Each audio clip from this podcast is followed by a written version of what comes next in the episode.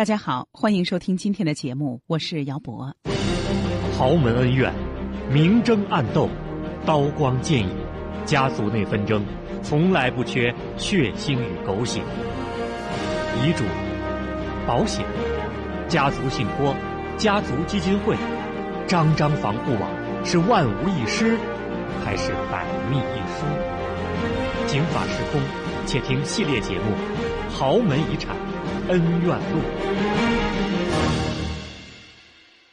废长立幼，埋下祸根；遗产清单，密藏信托；耄耋兄长，跨国诉讼；新掌门人，行贿判刑。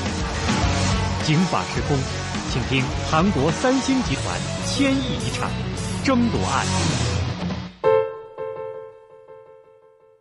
三星集团的创始人李秉哲在七十年代的时候，就秘密的启动了。经营权遗产继承计划。不过呢，在一九八七年，他生命的最后的关头，也是最关键的时候，他重病去世前夕，他专门把自己的子女叫到日本开会，清理自己的大量的财产。出人意料的是，李秉哲把三星集团和核心业务都交给了自己的小儿子李健熙，包括。三星电子、三星物业、第一毛纺织等等，其他的子女只获得了一些非核心的财产。比如说，他的长女李仁熙继承了高丽医院、泉州制纸、新罗酒店，但是啊，这些财产和他的核心业务相比啊，可以说就是个零头。而第二个孩子李昌熙继承了第一化纤，小女儿李明熙。继承了新世界百货和朝鲜酒店，特别是长子李梦熙，几乎没有获得什么财产。在分配的过程当中呢，给他的妻子都分了一些三星火灾的保险股份，给他的儿子都分配了 CG 集团总裁这样的职务和相关的股份。可是呢，给他的大儿子几乎没有什么直接的财产。三星集团的解释是说啊，说虽然长子在财产的分配当中被排除了，但是他的夫人和儿子都有实打实的遗产可以继承啊。不过，从这个遗产的清单上来看，他的长子李梦溪几乎可以用一无所获来形容，而幼子李建熙也可以啊用一个词儿来形容，那叫盆满钵满，非常悬殊。能看出啊，李秉哲老爷子这心也够偏的啊！有意扶持幼子上位，同时削弱其他的子女，特别是啊，削弱了长子对公司的影响力。于是呢，这长子生了气了。李秉哲老爷子去世了之后，他的长子啊就来到了北京独居。但是在他长期在北京生活的过程当中，李梦溪的家人。和实际的三星集团的继承人李健熙之间的关系一直不和，还多有矛盾和摩擦。中华遗嘱库管理委员会的主任陈凯介绍说：“其实呢，李梦溪和李健熙他们哥俩的关系啊，早就在他父亲在的时候就出现了不和，双方都很清楚，这个叫有你没我，有我没你，这么大的产业。”只能有一个继承人。那么，在李秉哲的遗产安排曝光以后，继承了财产的双方，李梦溪虽然没有继承到财产，但是他的儿子李在贤呢，却继承了 C 界集团的控制权和股权。C 界集团呢，从三星集团中剥离和独立出来。剥离出来之后呢，双方的关系呢进一步的恶化，甚至做了一些小动作。啊，因为呢，李在贤。和李建熙，也就是叔叔和侄子，他们俩呢其实是住在一起的。怎么住在一起呢？就门对门。李建熙呢，这个时候在安装自己的房子的闭路电视的时候，有意的把摄像头对准了侄子李在贤的大门口。这个呢，在当时呢就引发了争议，被认为呢是在监视进出侄子家的这些人员。果不其然呢。在二零一一年六月，C 界集团想要收购大韩通运这家公司的时候，那么他的叔叔李建熙突然异军突起，横刀夺爱，怎么回事呢？就是委派人员站出来参与收购，虽然最终呢还是直指把这个大韩通运给买下来了，但是呢，您想啊，相当于什么？相当于我要买一东西，那个时候拍卖的时候有一个。捣乱的，可能我举一次牌就能够把它买下来，结果有个人跟我比着举牌，就跟赵本山说两千、两千五、三千、三千五一样，结果把这个价格就活生生的给抬上去，使得 C 界集团花了很多冤枉钱。这个时候，CJ 集团这作为侄子呢，这个时候可以说彻底的就怒了。他呢，在二零一二年二月份呢，向警方进行了告发，说呢，最近经常有人在。李在贤，也就是侄子的这个门口晃悠，试图跟踪。这个人是谁呢？就是李建熙手下叫做三星物产的他的公司里面的一个金次长，并且呢，发表公开声明，要求三星方面进行解释和道歉。啊，虽然呢这件事呢，最后警方呢只是说，哎呀，这是个尾随啊，尾随不能够成为叫做妨碍工作罪，并没有造成实质的影响。决定不予起诉处理，但是这个折腾呢，相当于把一家人之间的不和公诸于众，也可以说引起了很多茶余饭后的谈资。兄弟俩虽然矛盾由来已久，而且在分配遗产的过程当中待遇悬殊，虽然说不高兴，但是毕竟也是三星集团创始人他的意志。不高兴归不高兴，也没办法。不过谁也没有想到，之后竟然在三星集团出现了一部韩国历史上最大的遗产官司案。大家想啊，这个豪门恩怨，这不是分的都挺明确的吗？怎么会上演司法大战呢？原来，这呀跟李秉哲他当时在分配遗产过程当中的一个手段。或者说啊，一个伎俩有关，也就是这个他自认为非常聪明的万无一失的神机妙算，最后却成了自己的子女千亿遗产诉讼的直接导火索。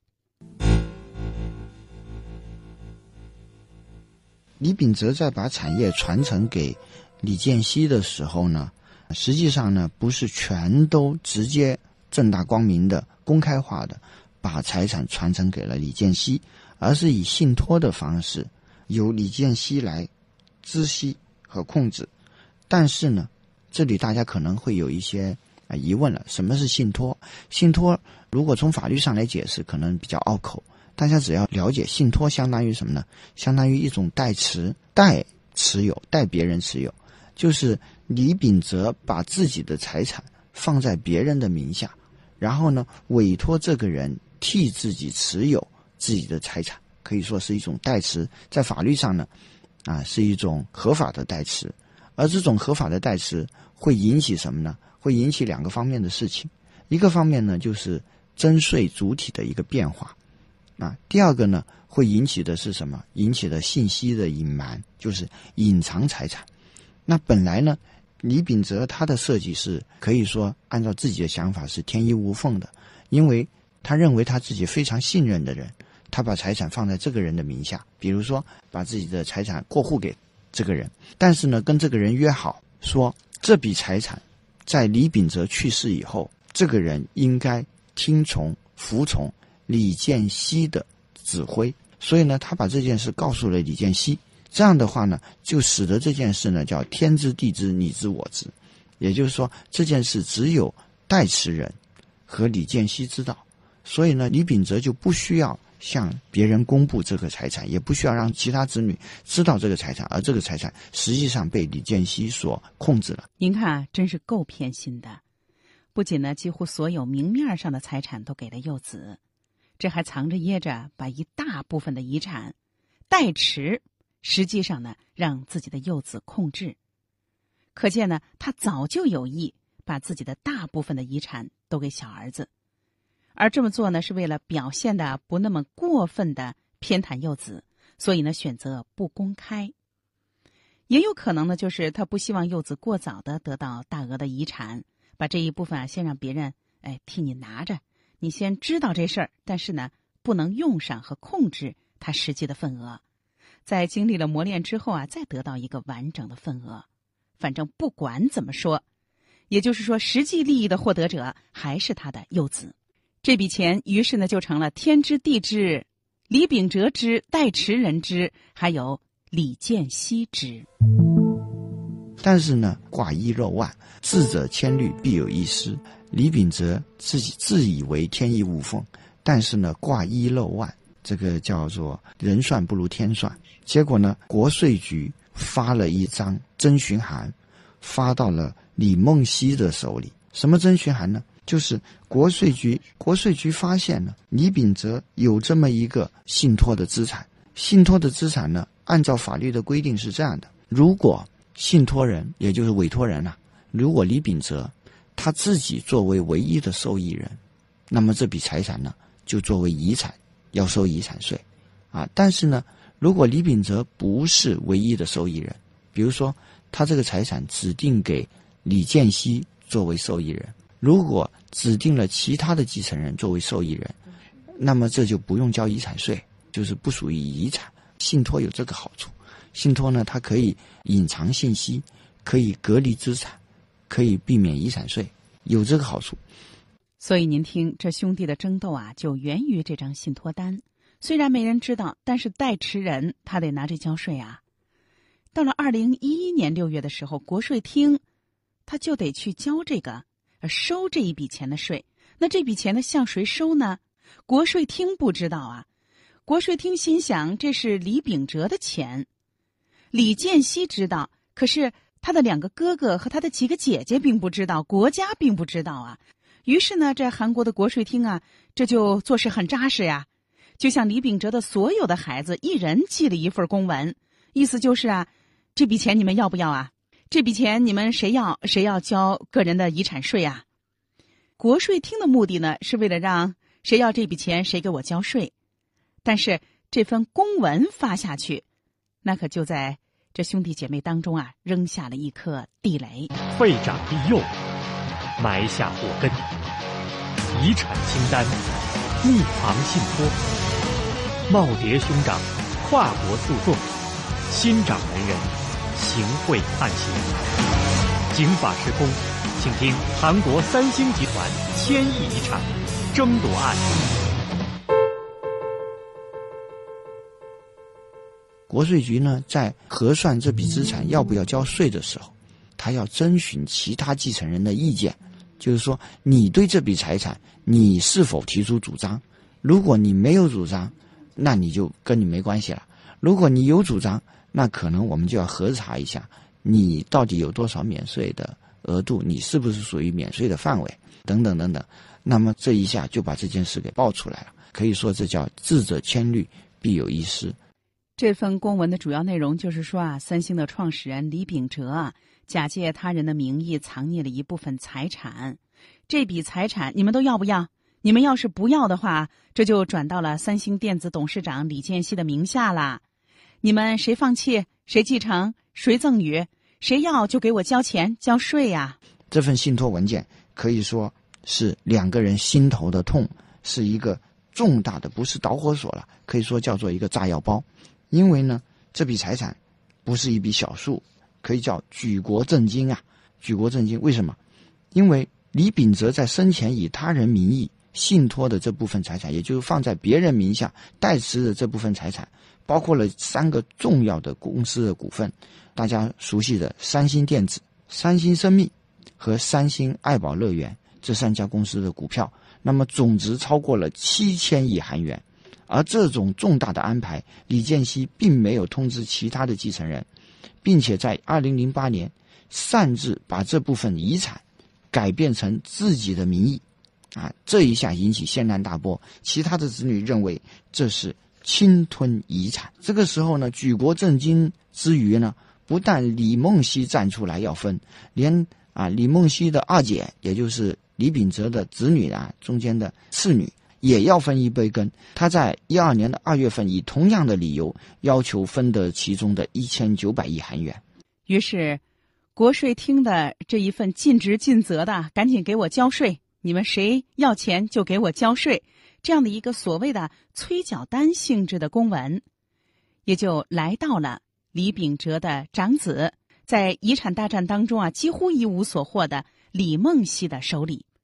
看到了这一份文件啊，李梦溪才知道父亲留下了这么一大笔钱，借名儿让自己的弟弟去把持。而且呢，弟弟因为实际控制这一笔钱，就把这一笔钱顺理成章的独自侵吞了。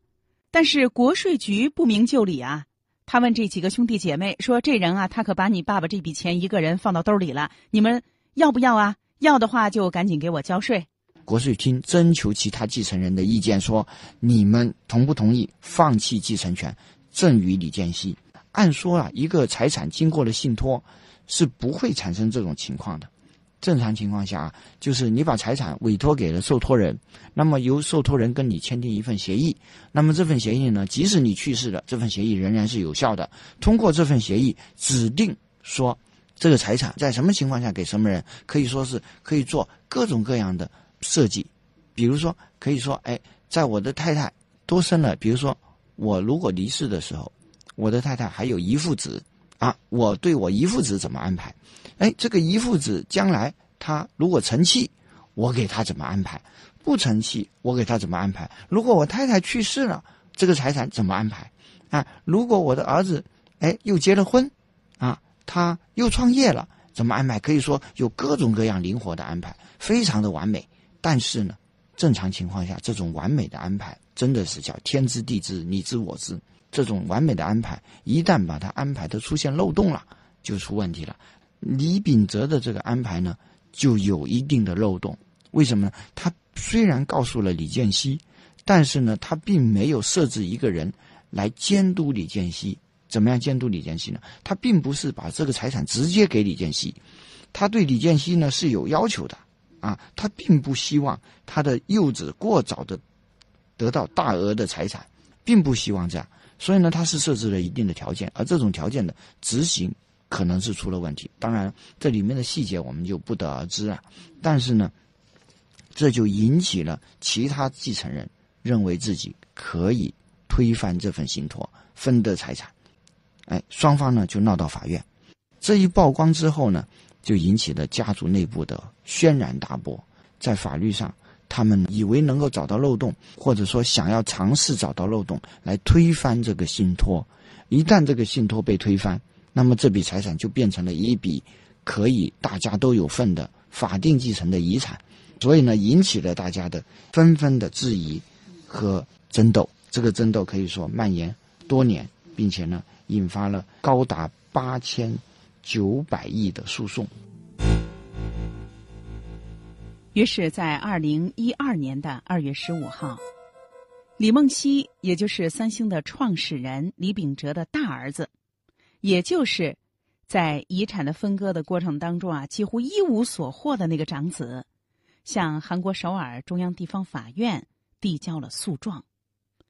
诉状的主要内容呢，就是说啊，父亲李秉哲生前以他人名义信托了一部分财产，包括三星电子、三星生命、三星爱宝乐园三家公司的股票，总价值超过了七千亿韩元。但是呢，小儿子可没有通知其他人，在二零零八年十二月，擅自把这一部分遗产变成了自己的私人财产，这叫私吞遗产。所以，他向法院提起了诉讼，要求分割这一部分遗产。既然是父亲当时没有公布的遗产，于是当时已经七十多岁的三星集团的实际控制人李炳熙。他的二姐李淑熙也来了，也要分一杯羹。他在二零一二年的二月二十七号，以同样的理由，也要求分一千九百亿韩元。我们来听媒体的相关报道。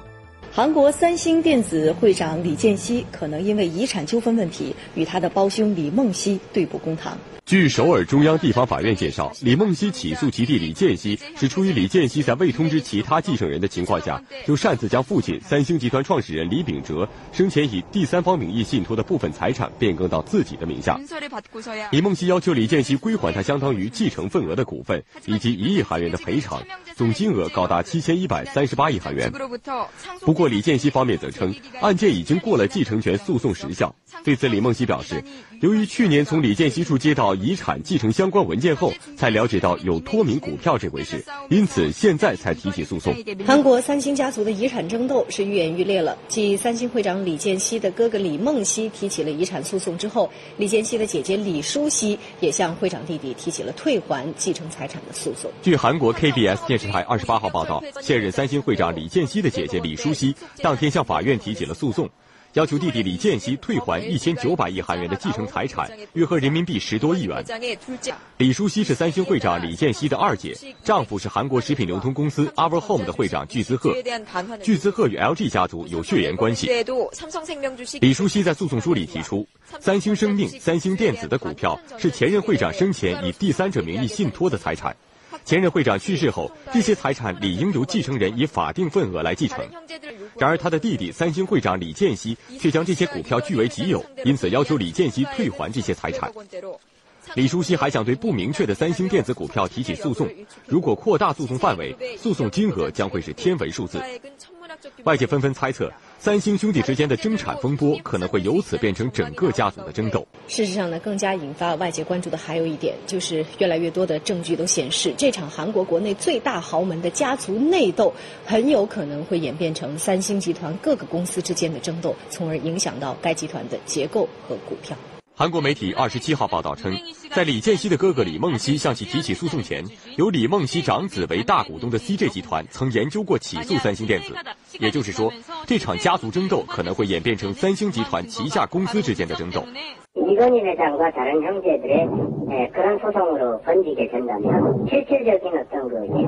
报道说，假如 CJ 集团以外的其他三星旗下公司也加入到分割三星财产诉讼的行列的话，可能三星集团的结构也会产生变化。韩国国内最大豪门家族第二代之间的财产争斗与第三代之间的继位斗争将会持续很长一段时间。李健熙对此呢？他认为呢，自己的哥哥们争夺父亲的遗产，让人感到很羞愧。但是呢，他的态度却是很坚决的。他说：“休想从自己这里拿到一分钱，并且公开表示啊，如果他们告我，我一定奉陪。我不但要告到最高法院，嗯，这个韩国的最高法院上面还有一个宪法法院。他说我还要告到宪法法院。由于这种争斗。”引起了自己的家族和公司在公众面前的形象的一个负面影响。为了消除这个负面影响，二零一二年的五月份呢，这个李健熙向韩国国民表达歉意，说因为私事表露了个人感情，对国民深感歉意。诉讼问题今后交给专家处理，我自己不再管了，专心致力于发展三星。但是呢。他的哥哥仍然不依不饶。他的哥哥李梦熙虽然年过八旬呐，他仍然执意对弟弟提出诉讼。八十多的长兄告七十多的弟弟，诉讼曝光了之后，三星方面的立场是：李秉哲会长去世的时候已经把家庭财产处理完毕，不存在重分遗产的问题。不过呢，三星集团的实际控制人的哥哥却表示，有些钱说不清楚，还是要。争取和解，努力圆满解决，而且要公平。所以您看，真正的诉讼人实际上是三星集团的老板和他哥哥的儿子。长子耄耋之年诉年过七旬的幼子，兄弟不和既源于利益之争，直接的导火索也源于一张信托单。三星家族情的割裂，就这样赤裸裸的。呈现在了公众的面前，而引发的是一场高达八千九百亿的兄弟加姐姐三人的利益之争的诉讼案。那么谁会赢？对于三星集团的实际的控制人李健熙来说，已经到了兜的八千九百亿韩元，会不会因为诉讼而被分割开来呢？姚博，欢迎您继续关注三星集团千亿遗产争夺案。法律博大精深，却也鸡毛蒜皮。看似白纸黑字，实则如影随形。夫妻共债务到底是什么意思？如何让法律给您的生活带来更多的平安和保障？现在起，请在微信公众号里搜索“警法时空”或“姚博幺零三九”，不仅有“警法时空”往期节目内容，更有公益律师及时回答您的法律咨询。一个贴身、贴心的私人法律顾问。